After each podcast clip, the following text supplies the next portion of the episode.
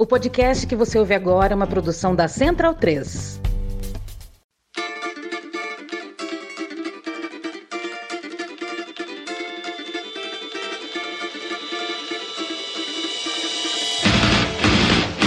Olá, ouvintes da Central 3. Sejam bem-vindos. Eu sou Fernanda Castro e esse é o seu Lado B Notícias, o semanário de notícias do Lado B do Rio com temas que precisam de uma atenção maior, mas de forma mais objetiva. Para ouvir debates de maneira mais profunda, continue ligados no nosso programa de sexta. No programa dessa semana, uma conversa sobre os cortes na ciência e na sua coluna de despedida, Bianca Pio fecha sua série de reportagens sobre o caso Braskem.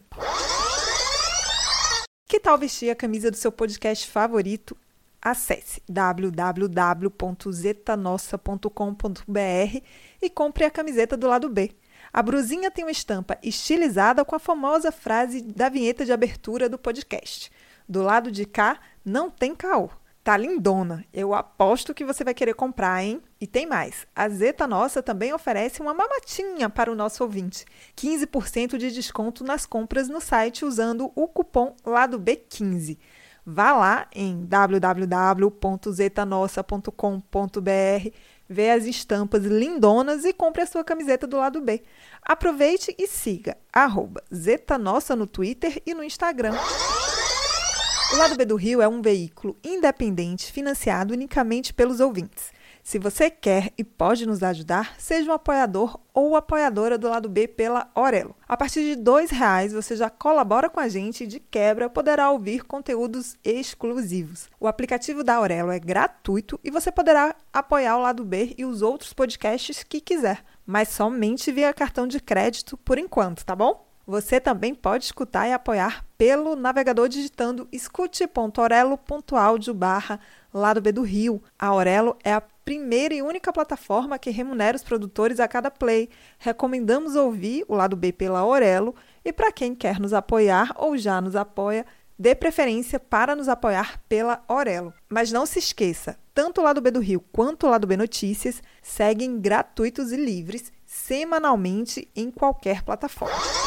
O sorteio para apoiadores e apoiadoras do lado B é um oferecimento da Camisa Crítica. Acesse www.camisacritica.com e confira as camisetas, bolsas, posters, bandeiras e adesivos com estampas lindonas e de luta. Aproveite o desconto de 10% nas compras com o cupom Lado B. Siga arroba Camisa Crítica no Twitter e no Instagram. Camisa Crítica, criada para uma esquerda que não tem medo de dizer seu nome.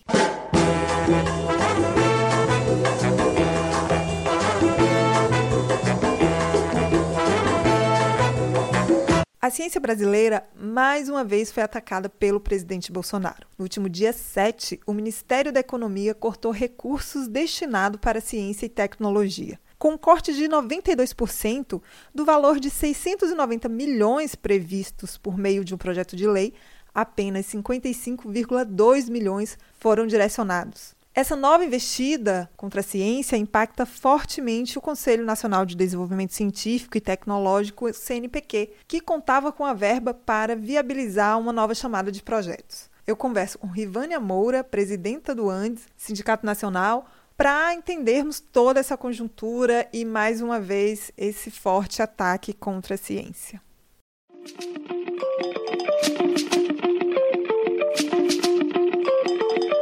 Bem-vinda, Rivânia. Novamente, o governo Bolsonaro investe na destruição da ciência e fez aí mais um corte nessa área. Como a comunidade científica, né, as universidades, os pesquisadores receberam a notícia e você pode falar um pouco para a gente como é que se deu esse processo todo? Olá, Fernanda mais um ataque né, do governo Bolsonaro. Foi com surpresa e com indignação que nós recebemos essa notícia. Né? Surpresa porque a matéria em debate no Congresso, à época, se tratava do PL 1661, que não era exatamente um remanejamento dos recursos da ciência e tecnologia. Então, no momento da discussão, é o ministro Paulo Guedes, fazendo mais uma interferência, manda uma carta para o Congresso autorizando ou exigindo a retirada de 92% do recurso para ciência e tecnologia. Porém, não é surpresa os ataques do governo Bolsonaro à ciência e tecnologia. Né? A educação pública tem sido aí um dos principais alvos desse governo. Né? Os cortes orçamentários têm tido destaque desde o início né, do seu mandato, inclusive assim, os ataques também contra as universidades, um ataque no que diz respeito a deslegitimar a própria educação pública. Para esse ano mesmo de 2021, a gente se deparou com um corte orçamentário de 18% e cabe ressaltar que esse corte para a educação já vem dentro de uma política que desde 2016, com a emenda constitucional 95, a gente tem tido reduções mais significativas no orçamento. Então esse corte tem um impacto muito grande, né? Porque ele não é só uma, um contingenciamento, que é um movimento próprio do, do orçamento público, é retirada de orçamento. Só para a gente entender na totalidade o que tem acontecido com a educação pública. Esse corte de 18%, por exemplo, ele é um corte para manutenção das universidades, institutos, Cefet. É um dinheiro que é destinado para pagar segurança, limpeza, água, luz, telefone, tudo que diz respeito ao funcionamento dessas instituições. E dentro disso também a assistência estudantil, ou seja, afetou também a manutenção dos estudantes no ensino superior. E já nesse, nesse ano, antes desse corte agora dos 92% da ciência e tecnologia, vale destacar que o orçamento para a própria ciência e tecnologia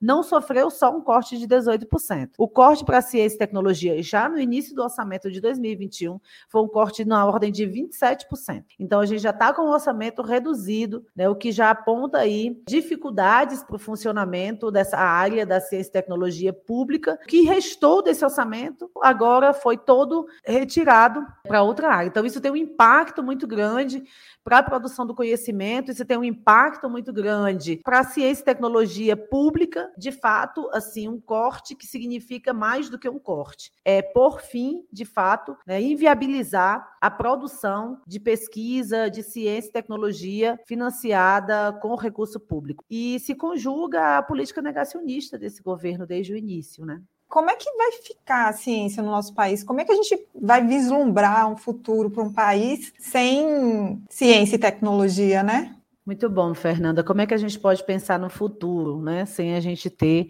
as áreas que são aí prioritárias para a gente pensar, inclusive, em soberania, pensar, inclusive, né, o que significa isso para o país. A gente tem um governo com características negacionistas, né? Ele é, um, ele é negacionista. A todo momento ele joga um descrédito no conhecimento científico. Só para a gente ter um exemplo mais dos mais graves, né? Que no momento da pandemia é, ele ignora a necessidade de pesquisas, de estudos, a realização da vacina. Então, isso está dentro dessa política negacionista, né, que ignora, inclusive, a importância da ciência para o combate à Covid-19. E, assim, quando o mundo inteiro, inclusive no Brasil, os cientistas né, estavam lá mostrando e demonstrando o quanto a ciência ela é imprescindível para a nossa vida. Então, você pergunta como fica a ciência né, no nosso país com esse corte. E aí nós podemos afirmar que ela não fica, que é uma proposta exatamente de acabar é, com o investimento público na ciência e tecnologia. E eu digo isso, Fernanda, porque nós temos hoje, mesmo com toda a dificuldade, com o corte orçamentário, 95% das pesquisas no Brasil são feitas pelas universidades públicas. Um corte nesse sentido significa acabar praticamente com toda a produção científica no nosso país. E é exatamente essa produção científica financiada com dinheiro público que a gente defende, para que isso possa ser investido né, no resultado dessas pesquisas. No contrário, contrário, o que a gente tem é de um processo de privatização do conhecimento, da produção do conhecimento. Então, o que muda radicalmente o caráter das pesquisas, né? E, e a destinação dos seus resultados, né? A quem ela se destina. Porque a gente sabe que ao privatizar, por exemplo, essas áreas que são de produção de conhecimento, quem paga manda, né? Então, que empresa vai financiar a pesquisa? Para o seu próprio lucro, para o seu próprio desenvolvimento. Enquanto isso, as necessidades humanas ficam à mercê do lucro que essas empresas terão com o desenvolvimento de pesquisas e o resultado das pesquisas. E a gente continua assim a, a defesa de que o resultado das pesquisas, esses avanços, ele deve ser público, devem atender às necessidades do conjunto da sociedade. Continua a afirmar que é muito grave esse corte, porque ele atinge não só as pessoas que fazem pesquisa, não só os pesquisadores, não só os bolsistas, mas atinge a sociedade como um todo.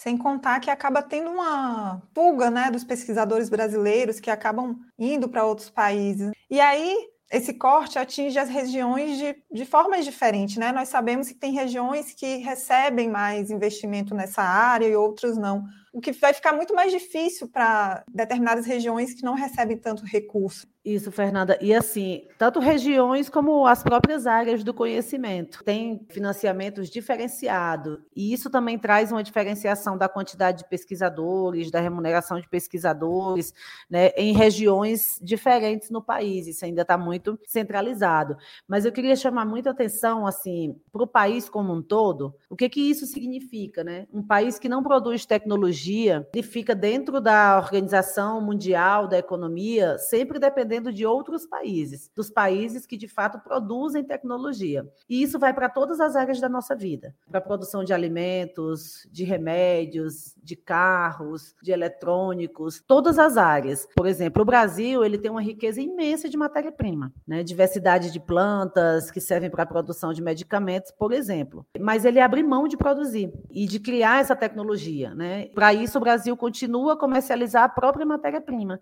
Isso faz parte de um movimento é, internacional de subalternização também da nossa produção científica. Isso diz respeito ao nosso custo de vida também, por isso que tem um impacto para toda a população. Então, um país que abre mão de investir em ciência e tecnologia, investir na produção do conhecimento, isso vai ter um impacto para o conjunto da população. Tudo isso passa a ser mais caro.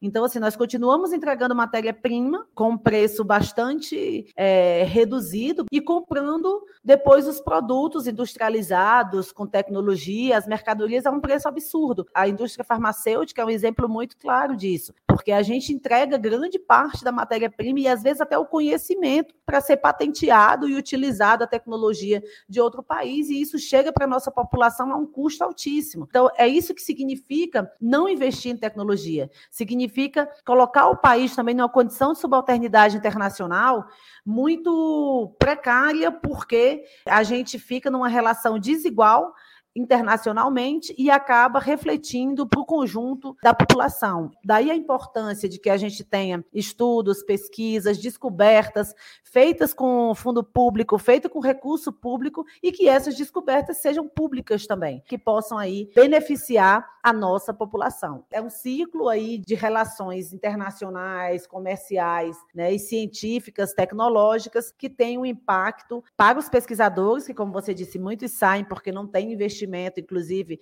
né, na sua dedicação à pesquisa, mas tem um impacto também lá para aquela pessoa que vai precisar né, comprar feijão, arroz, porque isso também depende né, de como o país está investindo na produção do conhecimento, na nossa sustentabilidade, no retorno disso para a população. Você trouxe alguns dados sobre as universidades, portes no CNPq, nas bolsas para mestrado, doutorado, e você falou que não é de agora, né? Você pode aprofundar nesse tema para a gente? Porque é quem mais produz ciência e tecnologia dia né, no nosso país.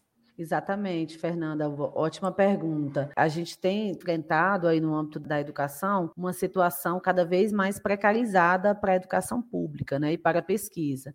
Você citou aí as agências, a CAPES, CNPq, e de fato assim são as agências nacionais de fomento à pesquisa, de incentivo aos pesquisadores, e tiveram também uma redução drástica em 2021. Quase impensável o funcionamento dessas agências com o que foi aprovado para o ano de 2021, né? Por exemplo, só para citar para vocês, é, o orçamento da CAPES para 2021, ele equivale a pouco mais de 10% do que a gente tinha em 2015, para tratar de um período, inclusive, mais recente. Então, o orçamento de 2015 era de 10 milhões. E agora, em 2021, todo o orçamento da CAPES foi de 1 milhão e 800 mil. Então, isso significa pouco mais de 10% de todo o orçamento. Inclusive, no momento em que a gente precisa de um investimento maior maior em pesquisa, de um investimento maior na produção aí de medicação, de vacina, de combate à pandemia. É impossível pensar em crescimento econômico ou, ou na nossa população vivendo melhor sem ter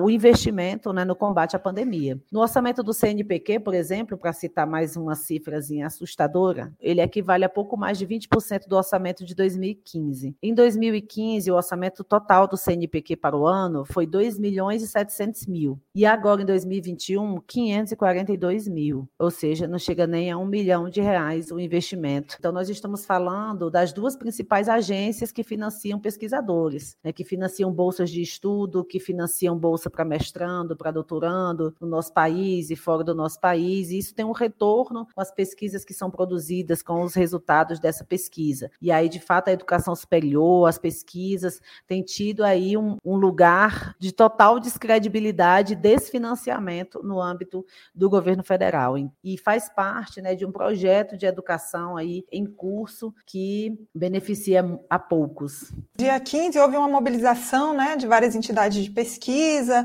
E aí, como é que vocês estão se articulando para barrar, né, para alterar tudo isso que está aí posto é uma luta constante, assim, para tentar sobreviver, né? Porque a gente está falando da sobrevivência das universidades, dos institutos, das agências de fomento. Antes de falar da nossa agenda de lutas, eu acho que a primeira coisa que eu queria chamar a atenção, a gente precisa entender que esses cortes no orçamento da educação e da ciência e tecnologia, eles fazem parte de um projeto de educação. Né? Não é que o, o, governo federal não tenha um projeto de educação, ele tem. Esse projeto ele é excludente, né? esse projeto ele é privatista. Então isso diz respeito a toda a população, a todas as pessoas que sonham em entrar na universidade. Mas o próprio ministro da Educação afirmou aí que a universidade deve ser para poucos. E ele diz que não adianta ter diploma de ensino superior porque não tem emprego. Então, isso se conjuga a uma política econômica que a gente tem visto aí com maior índice de desemprego no nosso país, um momento em que também 20 milhões de pessoas não têm o que comer, dormem sem saber se vão conseguir alimentar seus filhos, disputam ossos nas filas dos açougues. Então, é, é o mesmo projeto. E é contra isso que a gente precisa lutar. Toda a educação não pode ser uma luta isolada do conjunto de destruição dos serviços públicos que esse governo tem feito, inclusive aí com a PEC 32, que eles chamam de reforma administrativa. É, as entidades nacionais da educação têm um papel grande em chamar aí para esse tema específico, né, mobilizar a comunidade científica. Você falou do dia 15, e como fruto, inclusive, dessa mobilização, a proposta que vem sendo construída é que dia 26 de outubro a gente tem aí um dia nacional de luta em defesa da educação e contra os cortes no orçamento, principalmente contra os cortes no orçamento da ciência e tecnologia tecnologia, né? A proposta de ser um dia de paralisação e de greve na pós-graduação no Brasil, com atos em vários estados. E o dia 26 vai ser também o dia de leitura do relatório da CPI da Covid. Então, a ideia é que nesse dia com as lutas mais gerais pelo impeachment. Nesse dia, a gente vai inserir de forma muito forte também a luta em defesa da ciência e tecnologia, em defesa do financiamento público para a ciência e tecnologia e, de um modo mais geral, em defesa da educação pública. Rivane, muito bom falar com você. Muito obrigada. A gente que agradece, passa aqui para esse bate-papo e dizer que na rua, na luta, a gente se encontra. Defender a educação pública né, é uma escolha e a gente escolhe isso para o Brasil.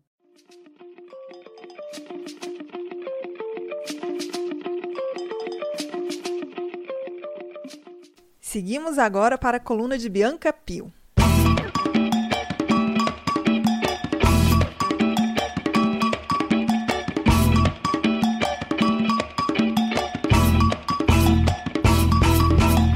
E aí, ouvintes do Lado B Notícias. Eu estou aqui para o último episódio da série Caso Braskem, sobre o afundamento dos bairros em Maceió por conta da exploração de salgema pela mineradora Braskem. Se você não ouviu os episódios anteriores, sugiro que procure no feed da sua plataforma de podcast os de número 77 e 79 do lado B Notícias. No primeiro episódio, contamos como a exploração de salgema começou na região e sobre os impactos gerados para as mais de 55 mil pessoas que viviam nos bairros atingidos. No segundo episódio, abordamos as consequências imateriais tanto para a cultura da capital alagoana quanto para as relações pessoais e as redes de afetos das moradoras e moradores dos bairros atingidos. Neste episódio, vamos falar sobre as indenizações e principalmente sobre a participação social das e dos moradores impactados por esse crime socioambiental. Em agosto de 2019, depois da divulgação do relatório do Serviço Geológico do Brasil, que comprovou a relação entre o afundamento do solo e a exploração de salgema no subsolo da região pela empresa Braskem, o Ministério Público Federal ajuizou uma ação civil pública visando a responsabilização da Braskem pelos danos socioambientais além de determinar a recuperação da área degradada, a adoção de uma série de medidas emergenciais e a condenação por danos morais coletivos. O valor da ação é de 1 bilhão e 200 mil reais, sendo que a definição da destinação dos valores será feita via Comitê Gestor dos Danos Extrapatrimoniais do MPF, que conta com representantes da sociedade civil. Em outra ação civil pública, o MPF trata da indenização dos moradores.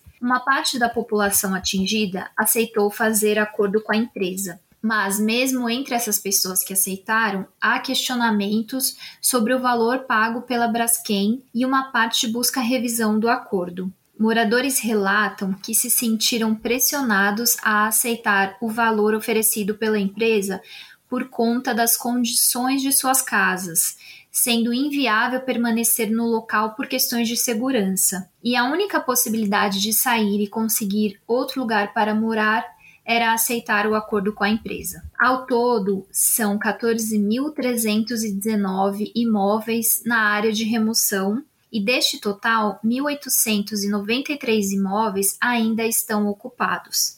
Foram 5.051 acordos de compensação realizados, 20 propostas recusadas pelas famílias, 558 propostas aguardando resposta e 493 em reanálise. Esses dados são do relatório de acompanhamento da Braskem com a força-tarefa do MPF, a DPU, Governo de Alagoas e Prefeitura de Maceió de acordo com a Procuradora da República Niedia Caspari, ainda cabe indenização também para a Prefeitura de Maceió por conta de todos os prejuízos acarretados com o afundamento de solo nos bairros, assim como pelo que se deixou de arrecadar. O município deve sim apresentar essa conta, né, discriminar tudo que gastou, todo o prejuízo que teve, para que a empresa pague, responda, indenize na forma que o nosso ordenamento jurídico prevê. Até porque é um prejuízo imensurável à própria imagem de Maceió e também tudo que o município eh, deixou de investir em ações estruturantes e outras questões e ações que beneficiariam a cidade e os municípios de Maceió, teve que ter esses gastos emergenciais e necessários para fazer frente a todo esse acidente. É importante frisar que a Braskem não comprou as casas, a empresa pagou indenização, portanto, não é dona dos bairros e nem pode decidir o que será feito no local. A Procuradora da República, Roberta Bonfim, explica que a decisão sobre o destino da área deverá ser feita via plano diretor de Maceió. É, muito foi discutido é, sobre a destinação da área a partir né, dessa, dessas negociações, dessas discussões, das tratativas, é, restou é, acordado entre as partes que a, a, destinação da área ela ocorrerá através do instrumento de política pública urbana, que é o plano diretor. Sobre esse ponto, é fundamental frisar a importância de a sociedade civil estar informada e organizada para conseguir incidir no debate sobre os futuros desse território destruído pela Braskem. A iniciativa é do executivo, passa pela Câmara de Vereadores e ele reúne tanto elementos técnicos, né? Há uma discussão técnica nele e também já prevê a participação da comunidade. Então, nessa discussão, percebeu-se que realmente já existia um instrumento né, previsto na legislação que, com a escuta da população e trazendo também dados técnicos, poderia é, e deveria pensar e reordenar, reorganizar a destinação daquela região. De acordo com a assessoria de comunicação do Ministério Público de Alagoas, um inquérito foi instaurado para cobrar a prefeitura sobre a revisão do plano diretor de Maceió, que foi elaborado há 15 anos. Eu enviei um e-mail para o MP de Alagoas solicitando informações sobre o andamento do processo, mas não tive retorno antes de fechar a coluna. No site da Prefeitura de Maceió não tem uma linha sobre a atualização do plano diretor. Contudo, algumas fontes dizem que a discussão já está acontecendo. De acordo com a ativista Evelyn Gomes, de 2018 até 2019, a população que vivia nos bairros atingidos não foi ouvida pelas autoridades e também não tinham informações adequadas sobre a situação. Para mim, tem uma grande questão que, logo quando isso começou a vir à tona, esse processo entrou como segredo de justiça. Ou seja, de 2018 até 2019, a população não tinha acesso a nenhum estudo e nenhum dado concreto. A Defesa Civil foi a porta-voz de identificar quais eram as casas com mais risco e encaminhando a retirada dessas pessoas, e alguns acordos iam acontecendo. Isso não significa que os acordos eram bons, mas devido à urgência de não se entender se aquela casa desabaria ou não, aquele momento era para retirar as pessoas, porque corriam riscos de vida, a gente ninguém sabia exatamente o que ia acontecer. Então, até ter a primeira escuta pública, que foi com a apresentação do relatório da CPRM, que é o Serviço Geológico Nacional, a população ficou sem ideia do que estava acontecendo. Quando teve essa apresentação da CPRM, já tinham 500 pessoas que já tinham saído de suas casas. A partir dessa apresentação, que foi um relatório extenso e que hoje a gente já tem mais de 20 mil páginas de estudos para fazer, a CPRM coloca como culpada a extração criminosa da mineradora Braskem. Ainda de acordo com Evelyn, que faz parte do comitê gestor dos danos extrapatrimoniais do MPF, as informações sobre o caso ainda são publicadas de uma forma muito publicitária pelos diferentes órgãos envolvidos. Cada órgão tem sua página de transparência. A questão é, essas páginas elas estão completamente defasadas e dando suas próprias narrativas sobre o caso, onde está todo mundo tentando se mostrar o melhor órgão possível em relação ao caso. Mas aí, quando a gente parte para ouvir a população, a população diz que não que aquilo não está acontecendo, que aquilo não é daquela maneira, que o que a prefeitura diz não é o que acontece, o que a Braskem diz não é o que acontece, o que o Ministério Público diz não é o que acontece. Então, como que está a população, né? Não adianta ter as informações se elas estão publicadas de uma forma muito técnica, impedindo a compreensão da maior parte da população sobre o assunto e, pior ainda, limitando a participação nas decisões que estão sendo tomadas. Eu acredito que para a população ter acesso a dados, esses dados precisam estar organizados e organizados também a nível de instrução alfabética dessa população. Se a gente tem nesses bairros pessoas que não são alfabetizadas e pessoas que são, porém que não são da área técnica de geografia, de estudos de impactos ambientais, algum dos órgãos precisaria estar conseguindo fazer com que essa população entendesse o real problema do caso. E eu não vejo isso a ponto de vista de transparência. Eu acredito que esses dados ainda estão desorganizados, descentralizados. Não tinha um esforço coletivo para explicar esses estudos para a população. Então, assim, se você tem um estudo, se você tem os dados, mas eles não estão de fácil acesso à população, para que ela, ela consiga compreender, eu não acho isso transparência de dados. A gente não pode considerar isso transparência de dados de um crime ambiental nessa proporção. Além das informações apresentadas de forma muito técnica, a pandemia também prejudicou a mobilização da população para cobrar os órgãos que atuam no caso, de acordo com Evelyn, que faz parte do projeto História do Subsolo, uma plataforma transmídia que busca dar visibilidade para o caso, trazendo depoimentos de moradores e principalmente organizando os dados e documentos sobre o crime ambiental da Braskem. A única via que a população vem tendo são as manifestações nas ruas. Só que aí também tem uma grande problemática, porque enquanto a gente estava falando de 2019 e antes da pandemia acontecer, a gente estava falando de que a população conseguia se organizar e ir para a rua. Porém, a pandemia aconteceu, aconteceu a necessidade de distanciamento social, o caso foi aumentando, as rachaduras foi aumentando, o processo de saída das pessoas se tornou mais urgente desses territórios e nisso diminuiu a mobilização social. Esse caso ainda envolve muita disputa e pode ter diferentes desdobramentos. É fundamental a sociedade civil de Alagoas estar fortalecida para poder incidir nos processos de decisão, além de receber uma compensação que considere justa, o que não aconteceu até agora. A responsabilização da Braskem precisa ser além da esfera da compensação financeira. É fundamental que haja investigação e punição na esfera criminal. Esse é só mais um episódio dos crimes socioambientais envolvendo mineradoras no Brasil.